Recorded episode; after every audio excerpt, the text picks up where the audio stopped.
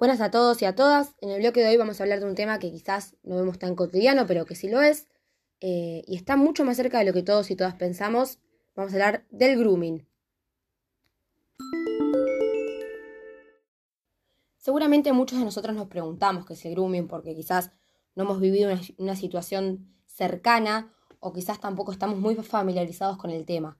Básicamente vamos a buscar un sinónimo de esta acción y es acosar se define como la acción deliberada de un adulto de acosar sexualmente a un niño, niña o adolescente mediante el uso de Internet a través de telecomunicaciones o cualquier otra tecnología de transmisión de datos.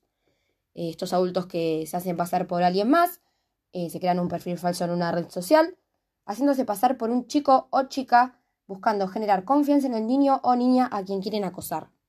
Básicamente esto se trata de la acción de engañar a un niño, niña o adolescente.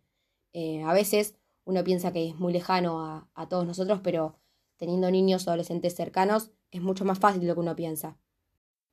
Habiendo definido este concepto, queremos hablar de sus consecuencias, como las consecuencias físicas, el abuso y la agresión sexual, consecuencias psicológicas, la ansiedad, la depresión, el sentimiento de culpa, consecuencias académicas como la pérdida de concentración, consecuencias sociales como la pérdida de sociabilidad, donde el niño, niña o adolescente no se puede relacionar con sus pares, no se puede relacionar con ninguna persona, Pérdidas de efectividad. ¿Cómo prevenir esto? Básicamente con un uso responsable de Internet y el seguimiento a un adulto. Creemos que hablar esto y naturalizar la sexualidad y el amor ayudará a la seguridad del niño a saber lo que sucede. Pero si sucede, debemos saber cómo reaccionar. El menor debe saber que puede acudir a los adultos de su confianza en buscar ayuda. Si ha decidido contarlo, debemos valorar el esfuerzo que eso supone y no dudar o cuestionar su palabra. No debemos dejarnos llevar por la situación o actuar irreflexivamente. Si nos encontramos ante un agresor que tiene o dice tener alguna información sensible en su poder, nunca debemos ceder a, la manipulación, ya que eso empeorará la situación. Ante una situación así, denuncia. Eso es imprescindible. Con nuestra denuncia no implicaremos en su detención, pero sí podemos ayudar a alguien más que está en la misma situación. Y las consecuencias pueden ser difíciles de afrontar, tanto para el menor como para su familia. Por eso debemos buscar ayuda psicológica.